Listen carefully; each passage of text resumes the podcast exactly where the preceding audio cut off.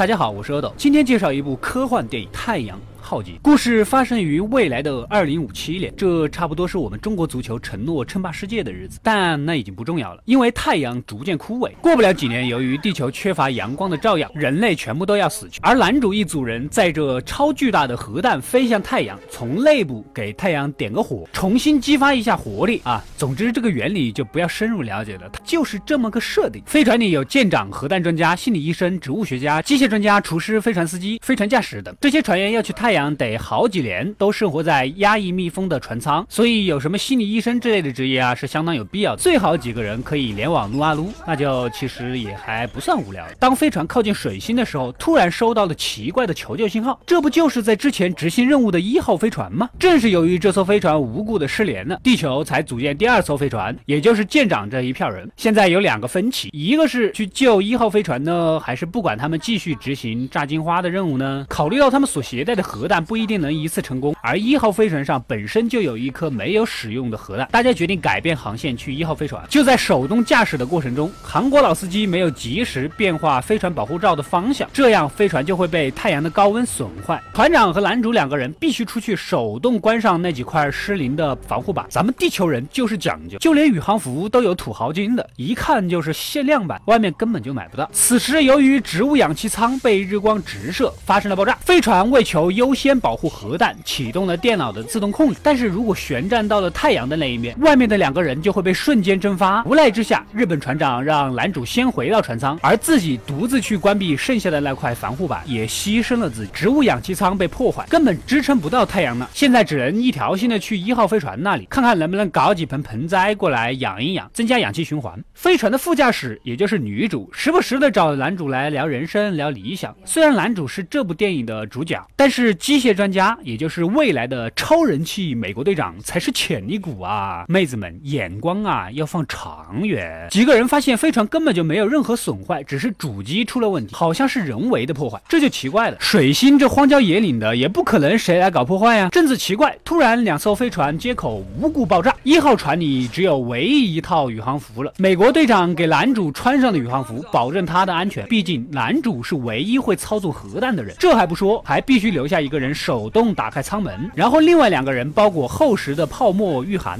靠着开门的那一瞬间飞向自己的飞船。虽然惊险，但也牺牲了心理医生和通讯专家，保护了男主飞到二号飞船里。剩下的几个人讨论了，接口处是被人为炸掉的。这船里来来去去就这么几个人，只有韩国老司机是唯一没有不在场证明的。再加上除掉他，氧气就刚够他们四个人开到太阳，但至少能把任务给完成。哪知道韩国老司机早已经因为自责而自杀了。美国队长和男主发生了矛盾，打了起来。哎哎哎，你们在武打明星杨紫琼的面前打架，是不是有点班门弄斧啊？男主闲来无事，跟人工智能闲聊，竟然得知飞船上有一个未知的船员。这个人全身被阳光烧伤，嘴里神神叨叨的。他竟然就是一号飞船的船长。他长期受到精神的折磨，变得偏执极端，偷偷的毁掉了自己飞船的主机，也是他炸掉的两个飞船的接口。他就跟神经病一样，不想让炸太阳的任务成功。男男主。赶紧将这个事告诉了几个同伴。这个时候，大 boss 又从后面偷袭。将杨子琼给杀死了，还把飞船的主机电路板给拆了。美国队长只能钻到冰冷的水里重新接上。飞船也不前行，已经接近太阳了，只得将整个核弹舱弹向太阳，再手动引爆完成任务。美国队长手动控制弹出了核弹舱而牺牲。接下来就差手动引爆了。哪知道大 boss 也因为追女主也来到了这里。虽然这大 boss 神经病一样，但也不能阻止男主完成他们牺牲了这么多人也要完成的任务。说完便拿出了几根破管，插到了一个倒数的仪表盘。盘上面啊，我说这个承载着全世界人类生存希望的超级核弹的这个引爆系统，是不是有点寒酸呢？看了一个多小时，我是知道是拯救人类的高科技武器的，没看的还以为你们就是自己做的土炸药来抢劫的恐怖分子。话说回来，就在核裂变的那一刻，男主仿佛触摸到了光明和希望，而在地球的那一边，阳光重新泼洒在了被寒霜覆盖的土地上。好了，故事到这里就结束了。这部电影本身是相当精彩的，特别是情节设。